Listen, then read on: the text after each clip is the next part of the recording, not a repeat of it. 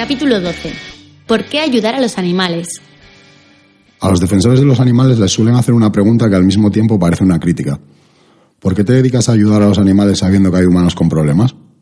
La pregunta en sí misma esconde una ideología especista, al igual que la pregunta ¿por qué te dedicas a ayudar a los negros pudiendo ayudar a los blancos? esconde una ideología racista. Algunos van más allá en su crítica y afirman que quienes creen en los derechos animales prefieren ayudar a una gallina que a un humano. Esto supone acusar a los animalistas de especistas, pues, si fuese cierto, primarían los intereses de los individuos de una especie, las gallinas, sobre los de otra, los humanos. Los activistas por la liberación animal responden que el hecho de que un individuo pertenezca a una especie o a otra es irrelevante, pero que la explotación de los individuos de otras especies suele ser más grave y recibe una atención mucho menor por los grupos de conciencia social.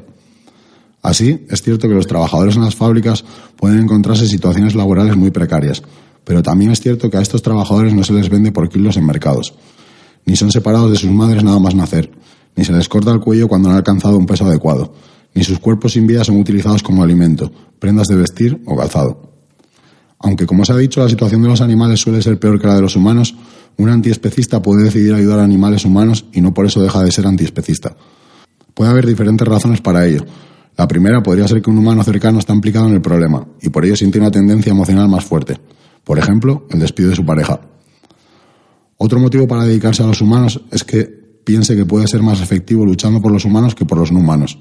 Algo bastante complicado teniendo en cuenta que logrando que una persona se haga vegana se evita que decenas de animales cada año mueran en el matadero o en las redes de pesca. Y por último, el hecho de no ser consecuencialista puede ser motivo también para que se incline hacia los humanos.